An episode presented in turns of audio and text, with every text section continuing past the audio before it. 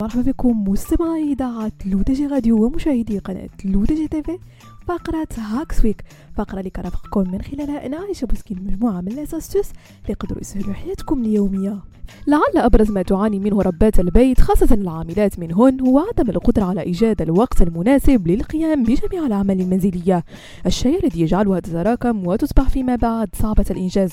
لهذا السبب سأقترح عليكن سيداتي بعض الطرق والوسائل التي ستساعدك في إيجاد الوقت للقيام بجميع أمور بيتك. أولا توزيع عملية التنظيف. وزع عملية تنظيف غرف المنزل على أيام الأسبوع وقومي بتنظيف جزء معين كل يوم. بهذه الطريقة سيكون المنزل نظيفا طوال الأسبوع وسيزول عنك عبء تنظيف البيت كاملا في يوم واحد.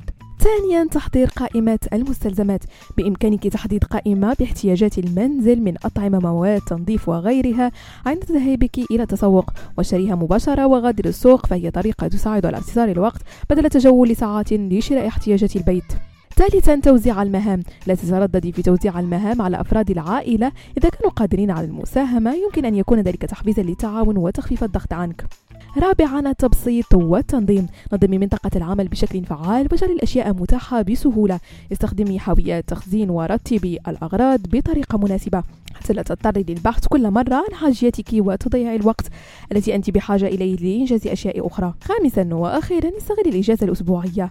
استغلي جزءا من يوم العطلة في تجهيز أطعمة تكفي لأيام الأسبوع الباقية. تبلي الدجاج وافرمي البصل والثوم واطبخي اللحم. ثم ضعيها كلها في ثلاجة وأخرجيها وقت الحاجة للتسخين فقط. وأخيرا سيداتي تذكري أن الهدف الأساسي هو تحقيق توازن صحيح بين العمل والحياة المنزلية.